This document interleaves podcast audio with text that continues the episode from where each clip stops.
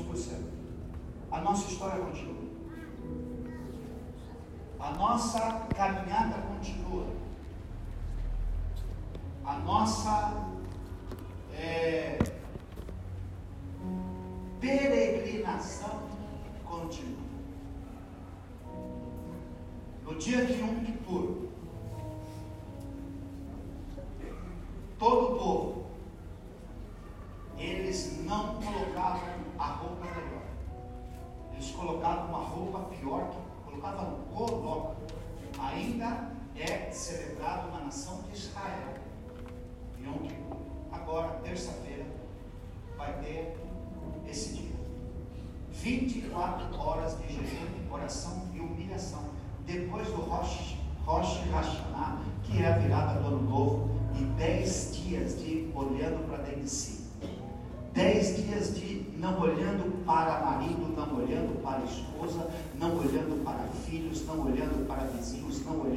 amigos, não olhando para sacerdotes, não olhando para levitas.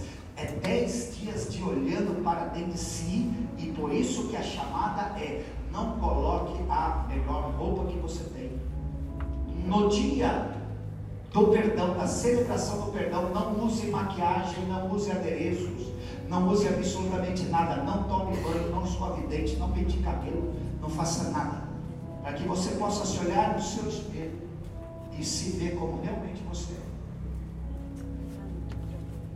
Para que eu possa olhar no meu espelho e me ver como realmente eu sou.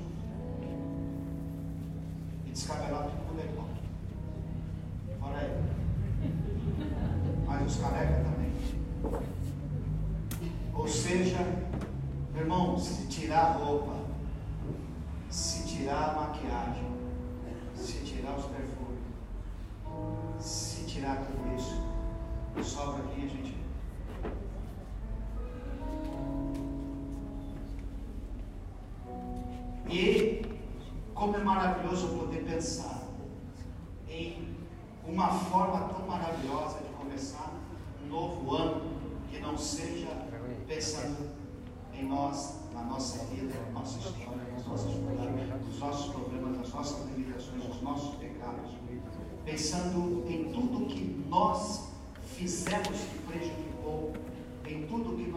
fizemos que gerou tristezas, agonias e aflições para o outro alguém.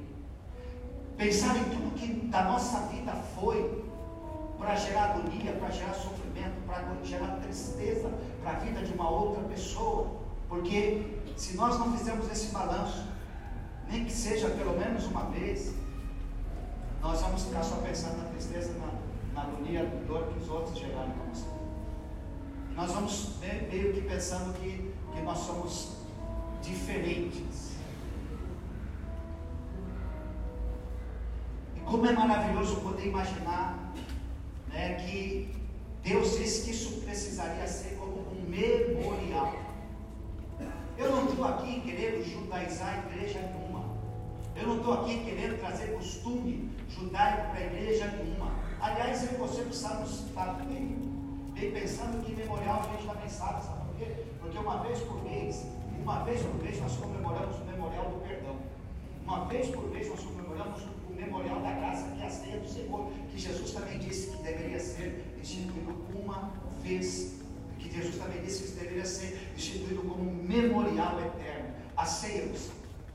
Então é verdade, e é verdade que bom seria, se todo dia nós pudéssemos cear como. É verdade, você sabe que não dá. É verdade, irmão, que bom seria se todo dia nós pudéssemos ter culto aqui melhor. Se todo dia nós não precisássemos de ter culto aqui, mas que todos os dias você na sua casa, com sua esposa, com seus filhos, você fizesse lá um culto de pelo menos duas horas, duas horas e meia. Mas o domingo se torna memorial. Se torna ou não se torna? Sim ou não?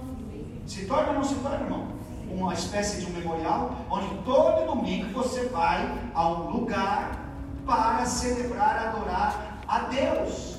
E ali você tem louvor, ali você tem uma ministração de ensino, adoração através dos dízimos, das ofertas, ali você ora, enfim. Isso deve ser feito todo dia. Mas eu não vou fazer uma pesquisa. Porque eu sei que isso aqui se transforma também em um memorial. Então não há problema nenhum em ter memoriais, desde que esses memoriais eles sejam memoriais que nos edifiquem, que nos ensinem a ser melhores. E eu, em particular, eu admiro uma nação, um povo que na virada do ano está soltando fogos.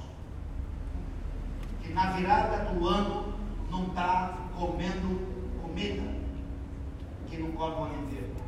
Eu admiro um povo que está, que não está se confraternizando entre irmãos naquele dia, onde cada um está levando um prato.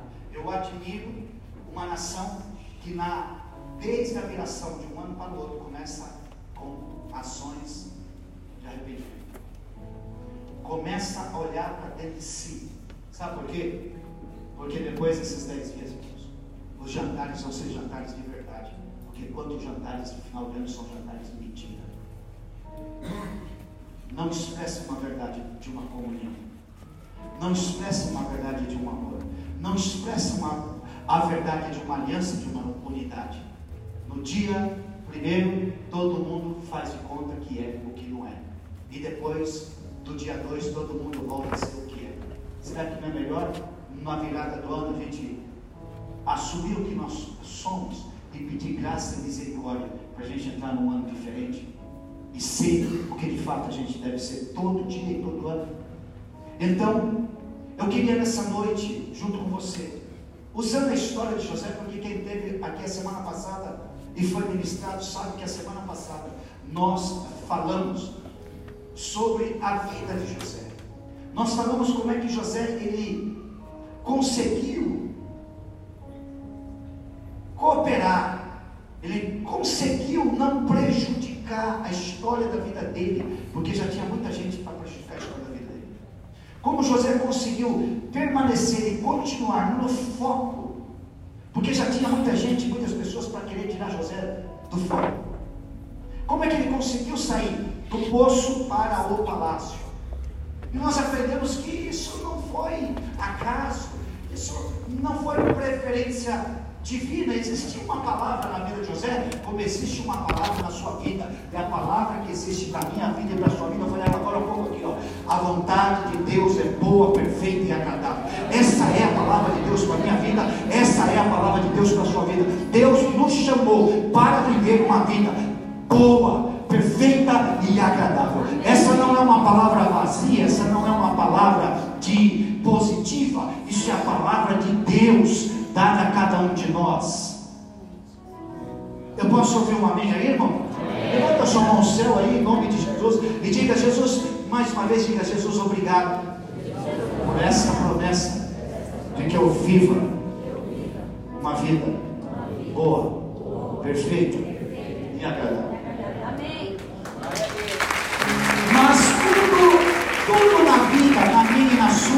Quer nos roubar disso, irmão. Tudo. Tudo na minha vida e na sua vida quer nos roubar essa promessa. Por quê? Porque bendito é aquele que acordou com essa promessa.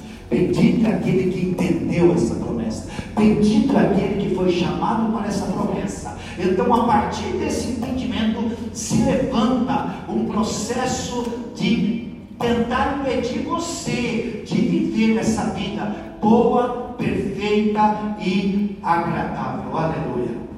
Irmãos, hoje eu fui votar você foi para conselheiro tutelar de uma cidade e estava uma fila lá muito grande. Estava essa fila você foi votar? Levanta a mão quem estava com muita fila você foi votar. Levanta a mão assim, assim, aleluia. Bem, você que não foi, que foi votar e não tinha fila, levanta a mão. Você que foi votar e não, e não tinha levanta. Você que não foi votar, não levanta.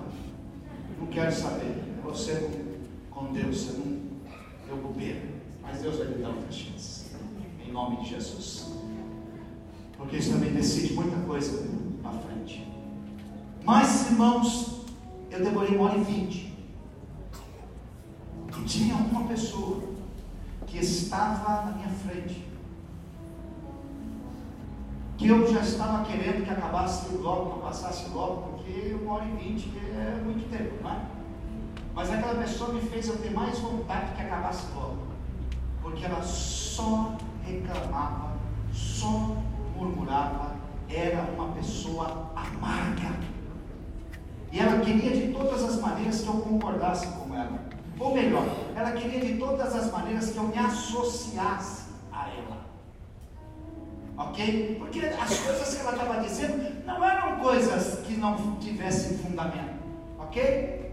Não eram coisas que não fossem. Mas eram coisas de um ponto de vista. Eram coisas de alguém que decidiu olhar para aquelas coisas de um jeito. E eu não decidi olhar para aquelas mesmas coisas dela do jeito que ela olhava. Então, de todas as maneiras, ela tentava me fazer se associar com ela. Como, não é verdade? Você não acha? E aí? Ah, eu, às vezes, quando a gente dizia, olha, eu tentava, sabe assim, não, mas eu, mas ela rapidinho já voltava. E eu ia de novo ali conversando com ela, tentando passar para ela um outro ponto de vista, para enxergar a mesma situação, ela rapidinho querendo tomar. Foi uma hora e vinte. Por causa do voto eu fiquei. Porque se não tivesse o voto, eu ia, ia dar bom boa tarde, aliás, bom dia para ela e ó, valeu aí. Fica com Deus, Deus te abençoe. Ou seja, na caminhada cristã, na caminhada da vida, nós vamos precisar lidar com muitas situações que vão querer nos amargurar.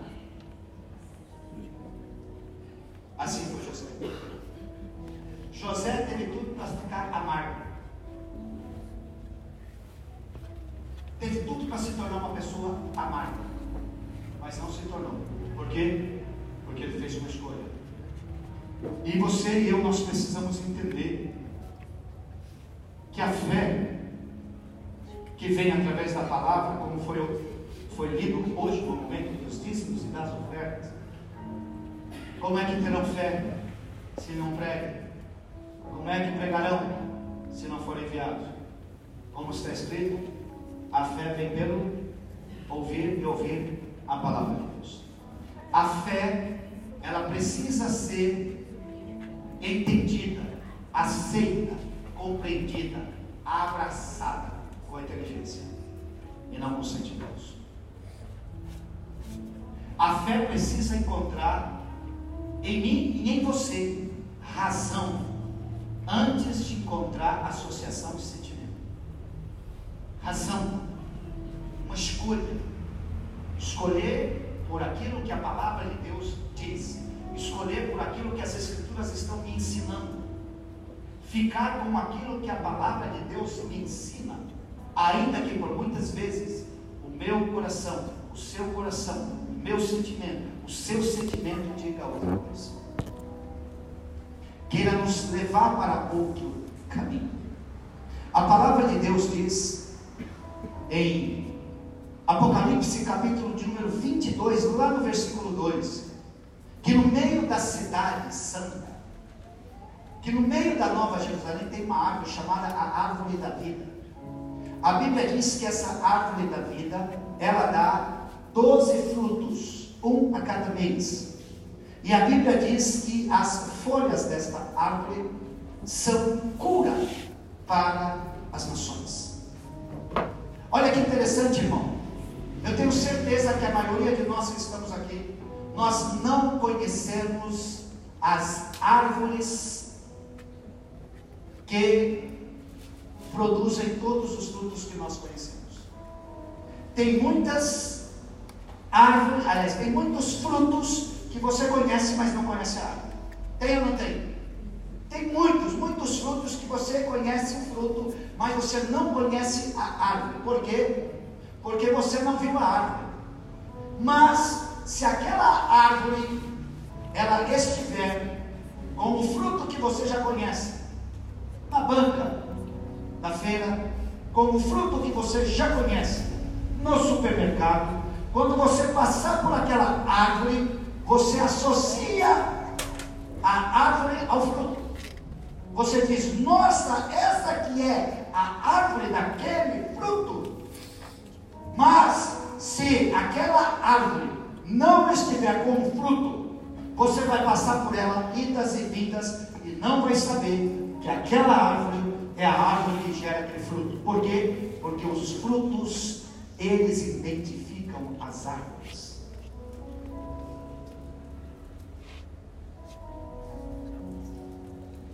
Os frutos identificam a árvore. E o que Deus está dizendo é: eu e você, nós somos os ramos, nós somos os galhos. João capítulo 15, versículo 5 diz: Eu sou a videira, vocês são os ramos. Todo aquele que estiver em mim, esse vai dar muito fruto. Todo aquele que estiver em mim vai dar fruto, e quando der fruto, vão se lembrar da árvore. Pelo fruto, identifica que árvores nós somos. O fruto mostra a que árvore nós estamos sendo enxertados, a que árvore nós pertencemos. Então, a nossa vida, a minha vida, a sua vida, a nossa atitude, elas, elas são como que frutos que precisam ser cura. Cura para as nações, cura para as pessoas. As pessoas, elas precisam ser curadas através dos frutos que elas vão ver, que elas vão comer, que elas vão se alimentar da minha e da sua vida. Mas a Bíblia também diz, lá no, na carta aos Hebreus, capítulo de número 13, aliás, capítulo de número 12, lá no versículo 15, uma coisa muito, mas muito importante para a minha vida e para a sua vida. Está escrito lá, tente cuidado de que ninguém se prive da graça de Deus e de que nenhuma raiz de amargura brotando vos perturbe e por ela muitos se contaminam.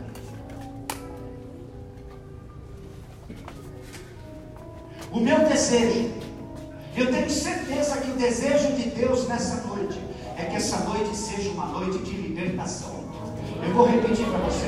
O meu desejo, o desejo de Deus é que nessa noite seja uma noite de libertação. Eu sei, irmão, que a maioria de nós aqui pensamos em libertação, já pensamos no drogado. Eu sei que a maioria de nós aqui já pensamos em libertação, já pensamos no alcoólatra. A maioria de nós aqui, quando pensamos em libertação, já pensamos em uma pessoa endemoniada. Essa é a conexão que nós temos com libertação. Libertação é para gente drogada, libertação é para gente que está alcoólatra, libertação é para gente que está no meio da prostituição, libertação é para gente que está cheia de demônio. Eu quero falar para você nessa noite que Deus quer libertar você de toda a amargura do seu ser, porque não terá como ter um ano melhor com a amargura dentro do nosso coração não terá como ter um ano melhor com mágoas e tristezas dentro do nosso coração. Não tem. E é por isso que Deus chama o povo e continua chamando o povo a um dia de celebração do perdão. Um dia em que alguém consegue perdoar ofensas. Um dia que alguém consegue liberar mágoas e fluir na vida boa, perfeita e agradável. E viver essa vida que Deus, Deus comprou e pagou por nós. E que é direito nosso de viver essa vida boa, perfeita e agradável.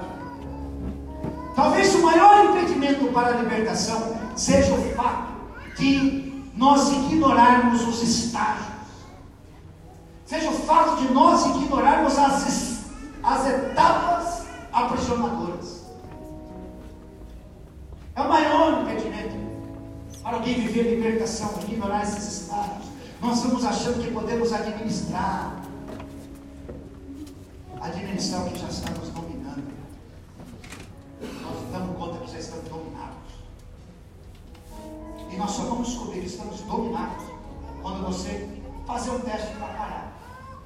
Quando você fazer um teste para deixar. Então você vai perceber claramente como você já está dominado. Assim é alguém, por exemplo, uma pessoa que ela está em algum vício, que ela está envolvida em alguma situação de vício, ela nunca vai admitir que ela já está dominada até o momento que ela faça um teste. Vou ficar uma semana sem. Vou ficar 15 dias sem. Vou ficar um mês sem. Então, nesse dia ela vai perceber que ela já está dominada. A mágoa e o rancor dentro do coração é a mesma coisa. Ninguém percebe o quanto está dominado por isso. Até o dia que diz: Não vou falar dessa pessoa hoje. Não vou falar dessa pessoa essa semana. Não vou falar dessa situação esse mês. Não vou falar dessa questão nos próximos 15 dias. Quando essa pessoa, se fizer esse teste, ela vai ver que ela já está dominada. Ela não consegue mais. Ela já está com o coração amargurado. Toda a vida dela se torna, virou em torno dessa, dessas questões. E ela fica alimentando esse ciclo amargoso da sua história. Irmãos, a amargura tem sido a companhia mensal para algumas pessoas. A amargura tem sido a companhia semanal para algumas pessoas. A amargura tem sido a companhia diária para algumas pessoas. Até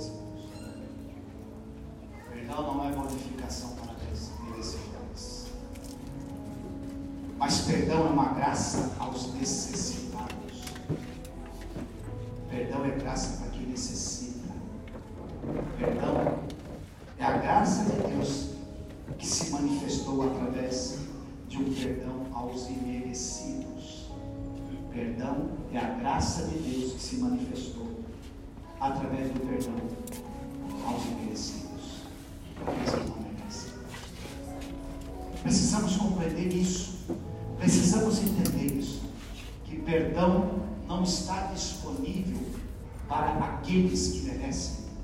Perdão está disponível àqueles que necessitam, àqueles que precisam. E perdoar. Perdoar não é fazer o bem a perdoados. Quem perdoa não está fazendo bem a outra pessoa. Quem perdoa não está fazendo bem aos perdoados.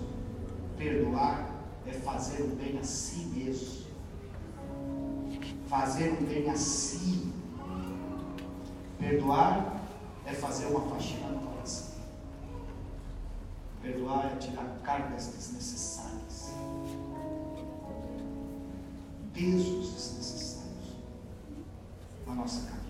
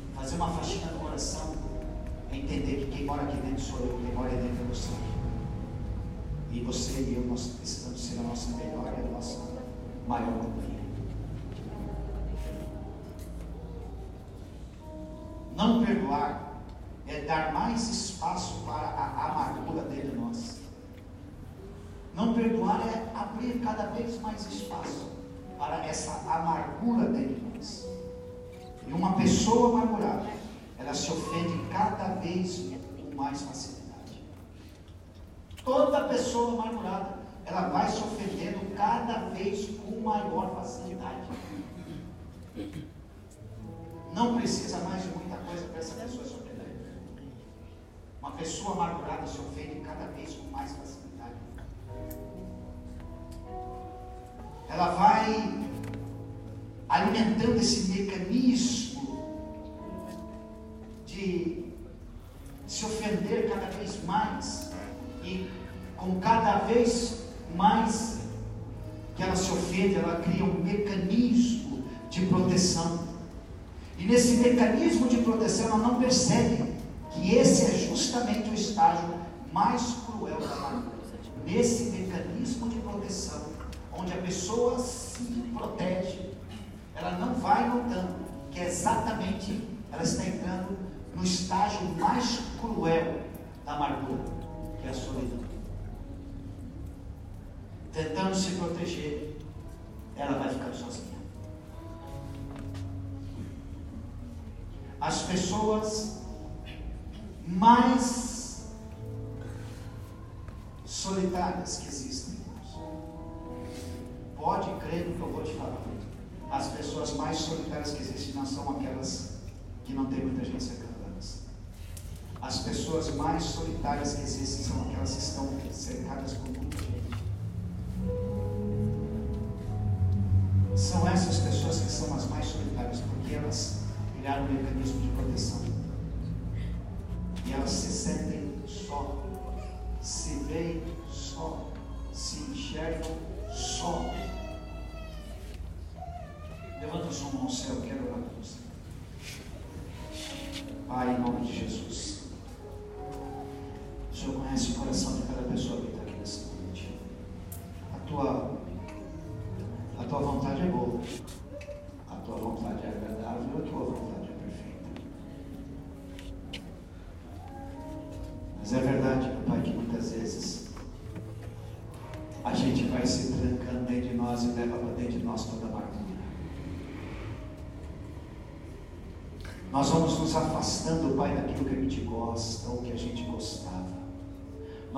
afastando daquilo que nos fazia bem.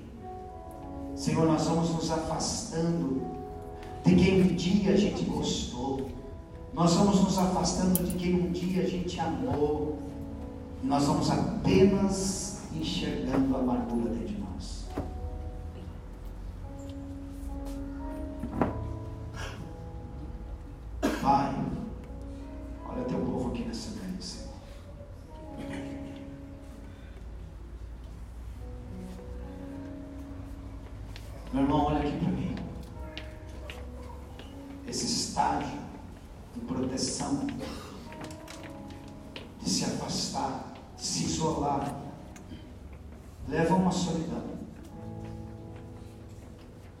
Solidão não é não estar cercado por pessoas.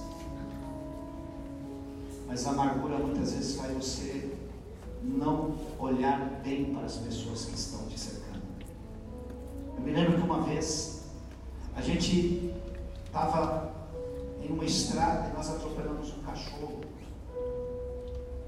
E assim que nós vimos que nós atropelamos esse cachorro, a gente parou rapidamente assim na, na, na no acostamento. E eu me lembro que eu saí assim meio rapidinho para ver como ele estava imaginando que ele não estava bem, imaginando que ele estava sofrendo, né? imaginando que ele estava com dor. Eu me aproximei dele quando eu fui tentar pegar ele para ajudar ele. Ele começou a rosnar. Ele começou a ficar bravo e nervoso comigo. E não se abria para ser ajudado. E não compreendia que aquele que o feriu na verdade, depois estava querendo ajudá-lo.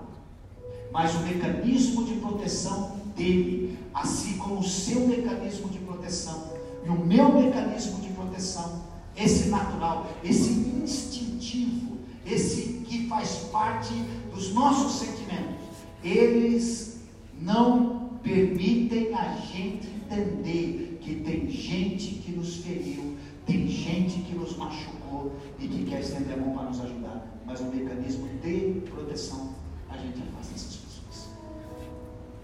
A gente não quer elas perto da gente, a gente não quer elas próximas da gente. Nós vamos se isolando, se isolando, se isolando, se isolando e ficando sozinhos. Essa é uma noite de libertação. Nós estamos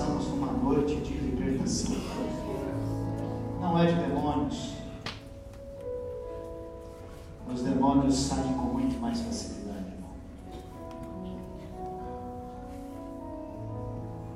Saem com muito mais facilidade. Satanás já entendeu. Não preciso mandar um demônio. Crio só uma situação. Crio só uma forma, uma maneira para ele ou para ela se ofender. Porque se eu fizer isso, eu catei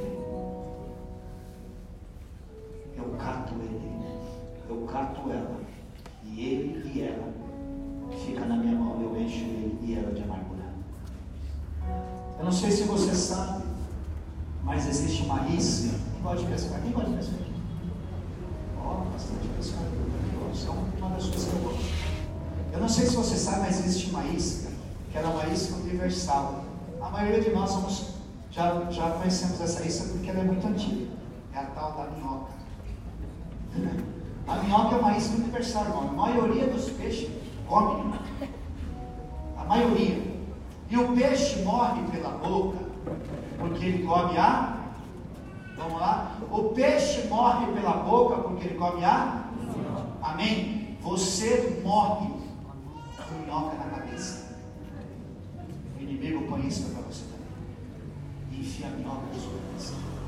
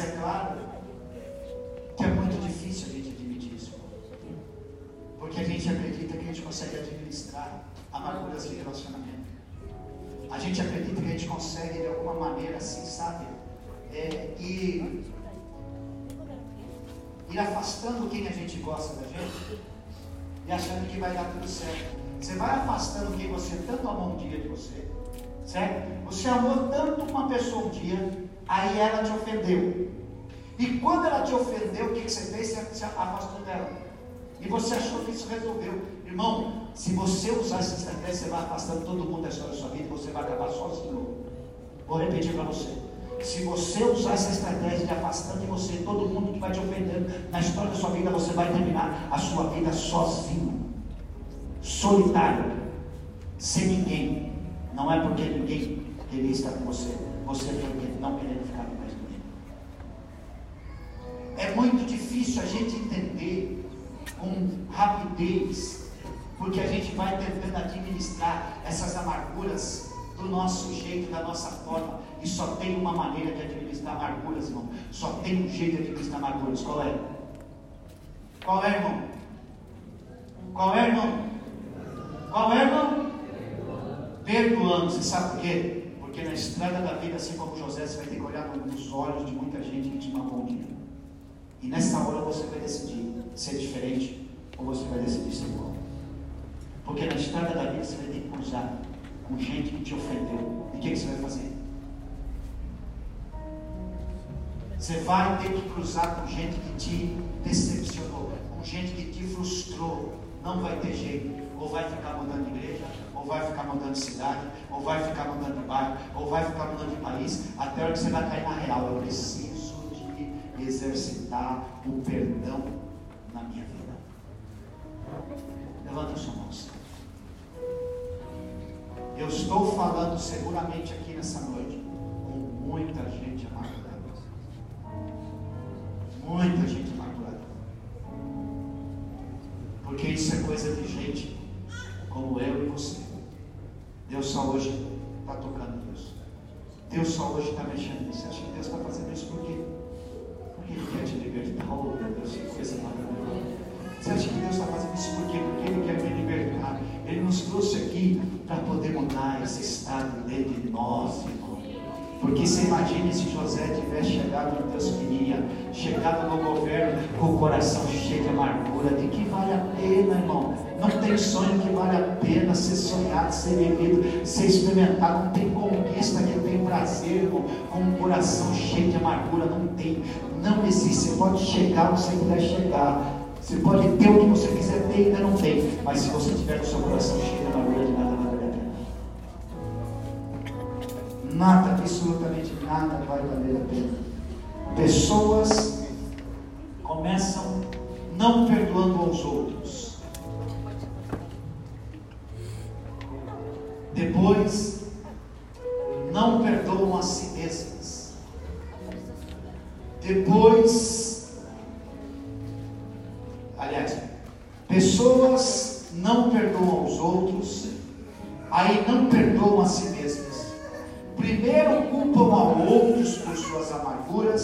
e depois culpam a si mesmos por terem se tornado amargas.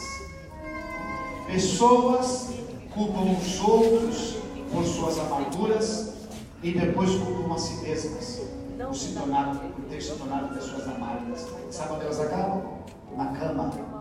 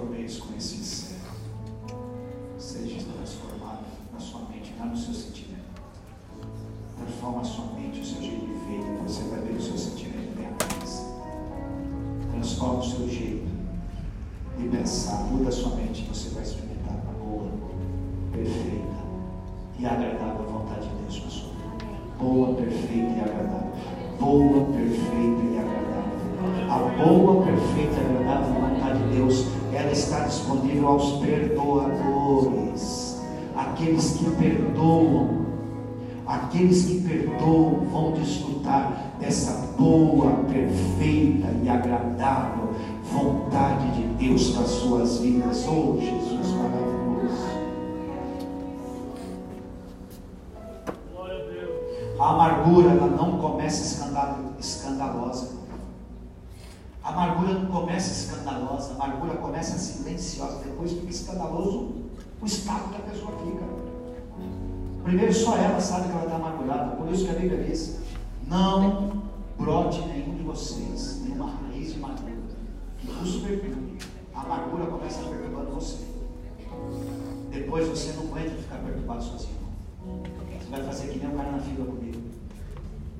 Você vai querer arrumar alguém para dividir a amargura com você. E infelizmente nós estamos num mundo de amargurados. Você vai procurar alguém para dividir a amargura com essa pessoa. Mas que maravilha, louvado seja o nome do Senhor, porque Deus está levantando uma igreja, um povo que vai ser cura para as nações, O povo que vai ser árvore de vida, pelos frutos vão ser conhecidos.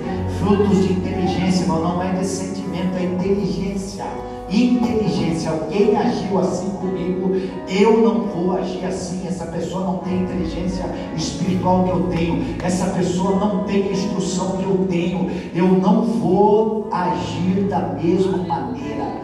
Pai, tem misericórdia, não sabe o que está fazendo. Eu sei. Levanta sua mão, céu. Levanta sua mão, céu. O dia de celebrar o perdão dia da gente celebrar esse perdão para um ano maravilhoso, uma vida maravilhosa. Seja qual for o nível que você possa estar nessa questão, nós podemos sair daqui hoje livre. Nós podemos sair daqui hoje livre. Eu posso sair daqui hoje livre. Você pode sair daqui hoje livre. Sabe o que, que significa alguém que não perdoa? é alguém que não entende que um outro alguém pode ser mudado. Sabe o que significa alguém que não perdoa? É alguém que não entende que Deus pode mudar qualquer pessoa. Deus pode transformar qualquer pessoa. E não perdoa quem não se vê perdoado, não se entende perdoado, não se compreende perdoado, não consegue perdoar. Porque Colossenses capítulo 3, versículo 13 diz: Perdoai-vos uns aos outros, assim como Cristo vos perdoou. Louvado seja o nome do Senhor Jesus. Sabe, irmão? Quem não se sente perdoado, quem não se sente amado e cuidado por Deus, quando chega a hora do reconhecimento daqueles que ofenderam, daqueles que causaram mal, não tem um comportamento como o de José. vai ser a hora da vingança. A hora de se vingar. Você imagina, irmão, que chance que José teve? Hã? Todos os onze na frente dele. Todos os onze que jogaram ele no poço. Olha que chance que José teve. Ficou na casa de Potifar. Foi, foi escravo de Potifar. E depois José se tornou o governador do Egito e Potifar se tornou escravo dele. Imagina a chance que José teve. A mulher de Potifar um dia mentiu, tentou seduzir José, tentou pegar ele. José fiel, não se deixou ser seduzido, não se deixou cair naquela situação. E porque foi fiel e não se deixou, a mulher inventou uma situação para ele, mentiu. A mulher disse para Potifar: Olha, ele, você colocou ele para cuidar daqui da sua casa. Eu quero dizer para você que ele tentou me catar. Ele tentou me pegar hoje aqui, ó. Aqui a roupa dele. A roupa dele na minha mão. Potifar mandou prender José. Você imagina a chance que José teve? A esposa de Potifar depois? O que, que José fez? José entendeu. Me perdoar é a melhor coisa que a gente pode fazer na vida, irmão. É não pagar o mal com o mal, mas pagar o mal com o bem. Isso é coisa só mesmo para gente que está na árvore. É coisa só para gente que tem esse fruto de quem está na árvore. Porque quando você passa por uma árvore, você pode conhecer o fruto. Mas se aquela árvore tiver sem fruto, você não sabe que aquela árvore, ela é a que produz o fruto. Mas se aquela árvore que produz o fruto que você conhece, ela estiver cheia do fruto, você vai identificar o fruto com a árvore, a árvore com o fruto. Jesus disse: pelos frutos vocês vão conhecer os que são meus.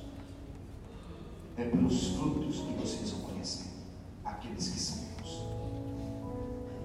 e assim como Jesus os perdoou, vos perdoai uns aos outros.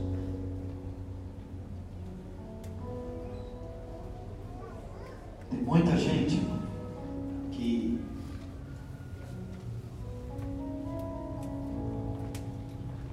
instrução, tem ensinamento mas não aplica na hora que precisa.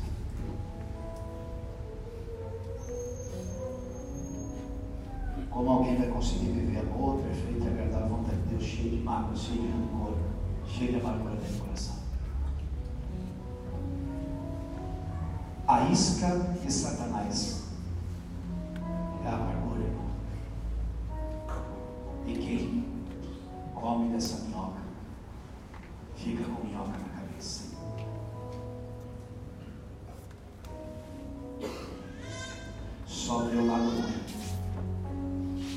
pessoas que eles amaram um dia. Só vê o lado ruim daquilo que eles já participaram um dia vão se isolando, se isolando, se isolando e se isolando. O que você quer fazer? Essa é a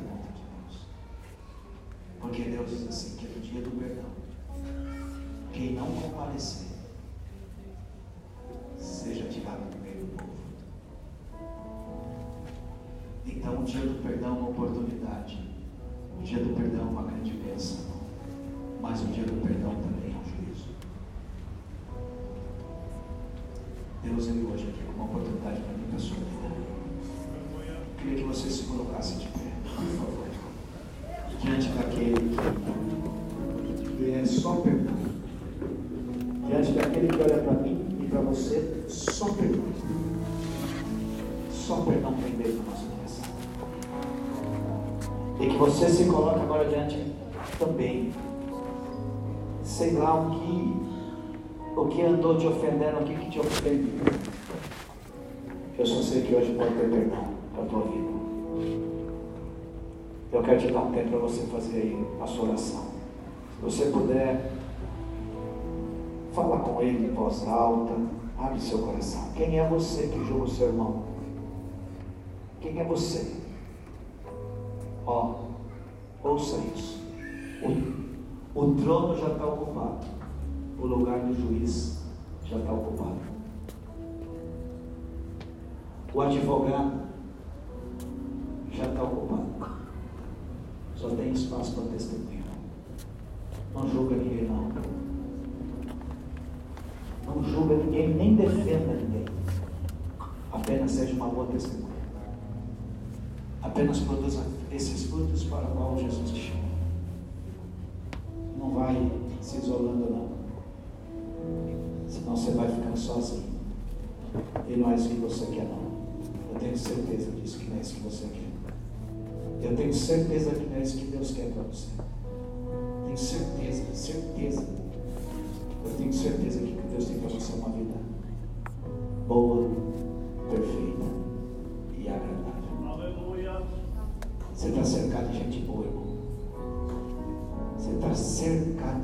Cercado, cercado. Você tem. Você que é casado, você tem uma esposa, um marido maravilhoso. Você que é pai, mas você tem filhos maravilhosos. Você que está em discipulado, você tem um discipulador maravilhoso. Você que está no louvor, você que está na dança, você que está na coreografia, você que está na recepção, você que está. Você está está cercado de gente boa, irmão. Mas dentre todas essas pessoas, ninguém se compara com você. É a cura. Você é a cura. Você é a cura. Você é a cura. Você é a cura. Você é a cura. Você sabe por que eu perdoo? Porque eu sei que Deus pode mudar as pessoas. Ele me mudou. Ele me transformou. E quem não perdoa está dizendo que o Senhor não pode mudar ninguém, não. Essa pessoa não muda, não. Ela não vale nada. Como assim ela não vale nada? Eu morri por ela. Eu dei minha vida por ela, entreguei a minha vida por ela. Você está dizendo que ela não vale nada. Como assim? Levanta sua mão séria e fala com Jesus, ele está aqui. Ele quer curar sua amargura. Ele quer curar sua amargura, irmão. Perdoa. Perdoa quem você tem que perdoar. Hoje, agora. Perdoa quem você tem que perdoar. Perdoa quem você tem que perdoar. E a melhor maneira de você saber se você perdoa não é conseguir olhar como José olhou, de todos eles. E a Bíblia diz que eles ficaram encabulados. A Bíblia diz que quando José disse assim: Sou eu, sou eu, José. A Bíblia diz que eles ficaram todos, todos, todos encabulados. Acho maravilhoso essa parte aqui que diz assim: Chegai-vos a mim. E eles se chegaram. Olha que, que ação, irmão. Não é vai para longe de mim, é vem para perto de mim. Chega para perto de mim. E eles se chegaram e disseram: Eu sou José, aqueles que vocês venderam para o Egito. Perdoar não é esquecer, irmão. Perdoar não é esquecer, isso é amnésia, isso é doença. Perdoar é lembrar sem dor. Mas mais do que isso, perdoar não é apenas lembrar sem dor, perdoar é entender que podem ter tentado fazer mal para mim, mas Deus transformou todo mal em bem, como vocês veem hoje, foi o que o já disse. Você tentou fazer mal para mim, mas Deus pegou todo aquele mal lá e Ele transformou em algo bom. Hoje eu estou aqui porque você quis fazer mal para mim, mas Deus pegou o mal, trabalhou na minha vida, me fez perdoar, me fez ser quebrantado, me fez ser humilhado, me fez ser uma pessoa que se quebranta na presença dEle, porque a Bíblia diz que os humilhados, eles vão ser exaltados. Deus levanta os humilhados, meu irmão, e quer uma coisa mais, mais terrível para humilhar a gente do que um, uma afronta, do que uma ofensa. Então vem a afronta, vem a ofensa, o que, que eu vou fazer? Vou me humilhar, Deus, eu vou me humilhar. E você vai fazer a mesma coisa. Porque Deus vai te levantar, irmão. Deus vai te exaltar. Muita gente que te humilha é porque eles vão precisar de você lá na frente, irmão. Eles vão precisar de você. Tão somente se quebranta na presença de Deus. Pai, eis aqui a tua igreja, Pai. Eu sei que o Senhor sabe aqueles que nessa hora perdoaram. Eu sei que o Senhor sabe aqueles que nessa hora abriram o coração e tiraram essas amarguras dentro de si. E entenderam, meu Pai, que não vale a pena, absolutamente a pena, ficar com essas coisas deles. O Senhor é aquele Pai que é, que é o primeiro que perdoa.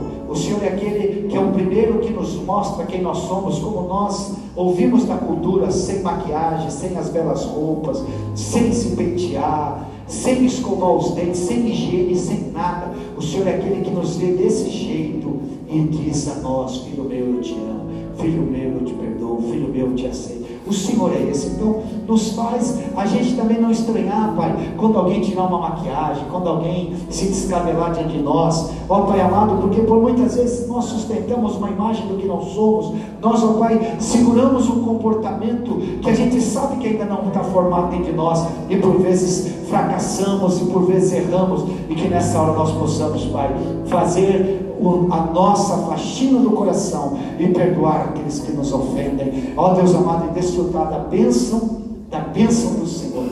Em nome de Jesus. Bem-vindo, irmão. Bem-vindo aos três últimos meses extraordinários na sua vida. Você que andava com amargura no seu coração. Você que estava com mágoa no seu coração. Você que estava sendo roubado, roubado da vida boa, perfeita e agradável de Deus você vai desfrutar de tudo aquilo que Deus tem para você. E você vai saber que aconteceu no dia que você perdoou. E daqui até o fim da sua vida nessa terra, acredite, você vai ser muito ofendido. Mas você aprendeu. Para cada ofensa, um perdão. Para cada ofensa, um perdão. Para cada ofensa, uma chamada a perdoar. Amém, irmão? Beijo no seu coração. Beijo o seu coração. Ainda final de noite.